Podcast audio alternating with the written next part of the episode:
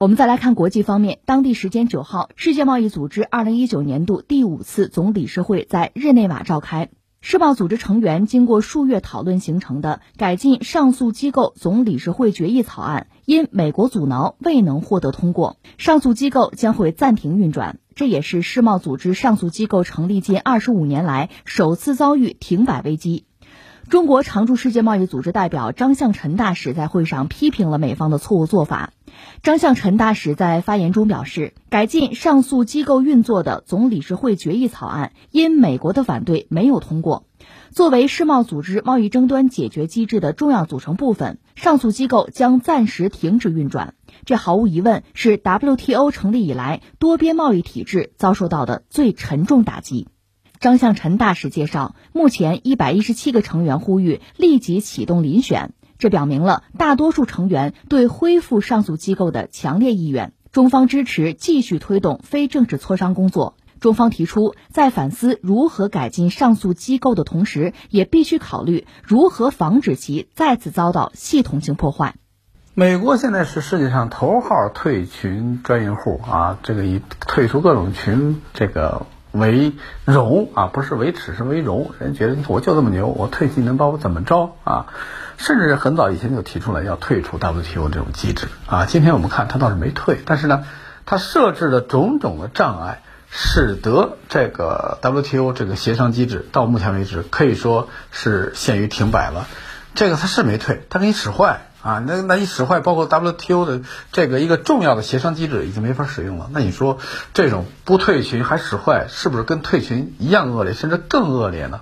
很多人不太明白这个 WTO 这个所谓这个这个协商机制停摆到底怎么回事儿。我先简单的介绍一下，说白了就是，一旦这国与国之间有贸易纠纷的时候，有七个法官来对这个这个纠纷，当然是对方双方提交上来啊，或者一方提交上来，这七个法官呢。这个来进行裁决，最后呢，起码保证三个法官来进行这个裁决才是合法的，得出的这个呃协商或者这个仲裁才是有效的啊。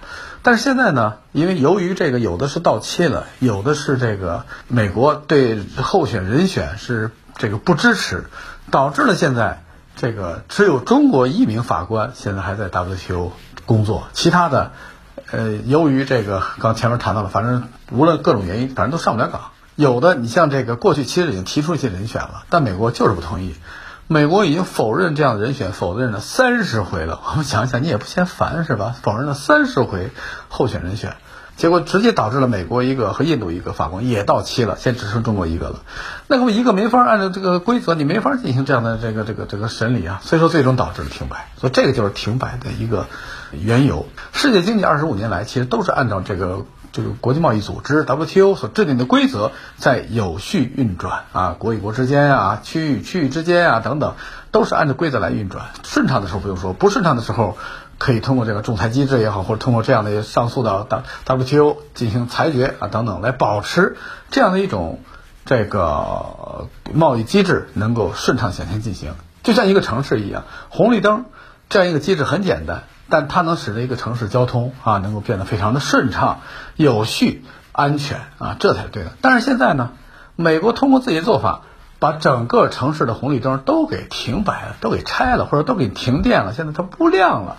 我们想呢，当这个红绿灯不亮的话，这个城市会乱到什么样一种情况呢？可这个情况下，你说我们对这个造成这红绿灯不能亮的这个人或者国家或者势力，我们是多么的痛恨呢？你怎么就这么坏呢？是吧？所以说呢，我觉得美国现在其实充当的就是这样一个角色，它使得国际贸易上空的这种红绿灯规则嘛，完全完全失灵，造成未来可以想象的国际贸易会出现一些这样或那样的，甚至很大的这样一种。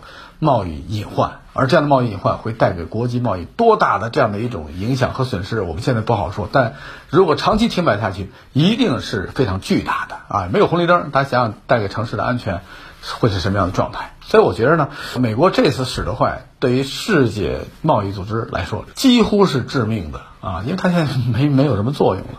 所以我觉得这才是我们这个驻 WTO 大使系一条自己。太太给准备的参加丧礼的这个黑领带来陈述，系这个黑领带并不是说他就沮丧，而是说你美国的行为已经等于是和给这个国际。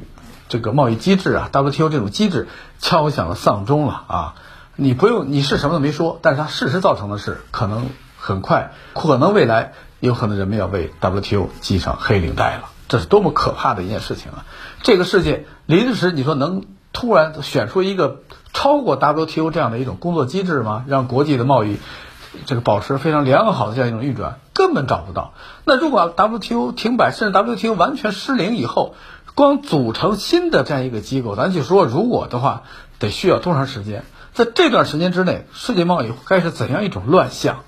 而美国连这些，他他不可能想不到。美国是世界上头号强国，它的智库，它的这个政府这个机构，应该说对很多事情的这种预判能力是非常强的。他不可能想不到这一点，但他冒着给全世界带来这么大的一种被动的情况，仍然要背歌 WTO 这样的机制。我觉得美国这种险恶用心啊，或者说他这种不计后果的这状态，已经和他过去在世界上所标榜的他是世界警察，他是世界老大的地位，已经极端不相称了。甚至可以说，他现在有点像这个扰乱 WTO 机制的一个暴徒了。你看不是吗？他是以破坏的想这个方法来造成 WTO 无法运转，这和暴徒有什么有什么区别啊？这么一个国际上成名成腕的一个这个维护世界所谓这个各种机制正常运转的国家，现在却成了影响世界正常发展、正常运转的这样一个暴徒了。美国人想过现在这样的状态吗？我们看这个我国驻 WTO 大使提了一点，我觉得非常非常的清晰，就是现在不是尽快遴，不仅仅是遴选法官，尽快恢复 WTO 运转啊，这个不仅仅是这样，更多的是防止以后。或者通过机制性的、规则性的防止这样的国家对 WTO 造成新的伤害啊，这个才是我们这次这个通过这次行动啊应该思索的一个问题。同时呢，我们不是说对 WTO 我们不能进行一定的改革，不是这样的。我们中国也是倡导 WTO，因为世界的发展、形势的变化、国与国的关系、国与国的这个经济实力变化，确确实实做一定的调整是没有问题，我们是赞成的。但是。需要怎么赞成？你起码得出来谈啊！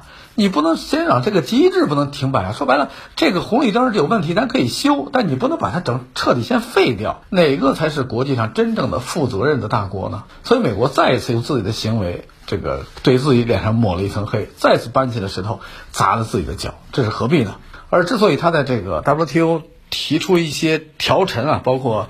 制止这个非市场经济这个行为啊，这个其实就是冲中国来的，因为他现在这个悲歌中国的一个重要的条陈就是中国并不是完全的市场经济国家。那么中国是不是市场经济国家？这个我觉得其实取决于这个受者，就是相互联系的，比如说和中国做贸易的一些国家，人家的感受。如果人家的感受。这个觉得确实中国不是个市场经济国家的话，我相信他们会在 WTO 这个机制中提出申诉啊。这个我觉得是人家会做这个事情。而美国呢，你说你自己这个这个认为是这样，你可以说我我提出这样的问题，但是全世界持你这种观点的有几个呀？有多少？有些全世界，比如大多数国家都认为中国是非市场经济国家，那那是一种情况。现在不是这样的，只有你一个人提出来，其他国家这个一百九十多个国家和地区跟中国进行贸易，进行的非常的顺畅啊。到大家就是以 WTO 这样市场经济的规则来进行这种交易和贸易。你但是你非说我这这个是非市场经济贸易，那我觉得。这个是你说算，还是全世界多数说了算呢？对吧？所以我觉得这个也再次显示出这个美国这样一种阴险的心态啊，因为它其实目的不在项庄舞剑，意在沛公，它不是为了说你是不是市场经济，他就想通过这样的手段遏制你的发展，以各种各种你车下边扔的石头、木棍或这个木管子来阻碍你快速前进的这个步伐。所以这个才是他的目的。所以说呢，我觉得美国这次通过这样的方式啊，对 WTO 进行杯葛，我觉得再一次显现了他这样一种险恶用心，同时呢，也再一次让世界看清了美国的面目。就是他为了一己之私，确实可以这个不顾全世界的感受，甚至生造一些词汇来这个对中国进行各种各种这样的一种祥林嫂式的这样的一种杯葛。而这种杯葛。除了在全世界人民面前这个博得一笑以外，大家都耻笑了啊！你还能获得什么呀？所以我觉得美国现在确确实实应该反思一下自己在国际组织中现在整体的这个状态，是不是符合美国这样的自我的这样一种设定？是不是觉得自己一点都没事儿，我这丢点脸都没事儿？是不是这样的呀？如果那样的话，我们什么也不说了，因为面皮都不要了，我们还说他什么呀？但是请记住一点，人民或者说国际上各国是眼睛是雪亮的，长此下去的话，美国它信用势必受到威胁，美国在国际上的号召力势必也会受到威胁。到那一天的时候，美国损失的可能就不仅仅是这么 WTO 机制这么一点事儿带给美国的影响了。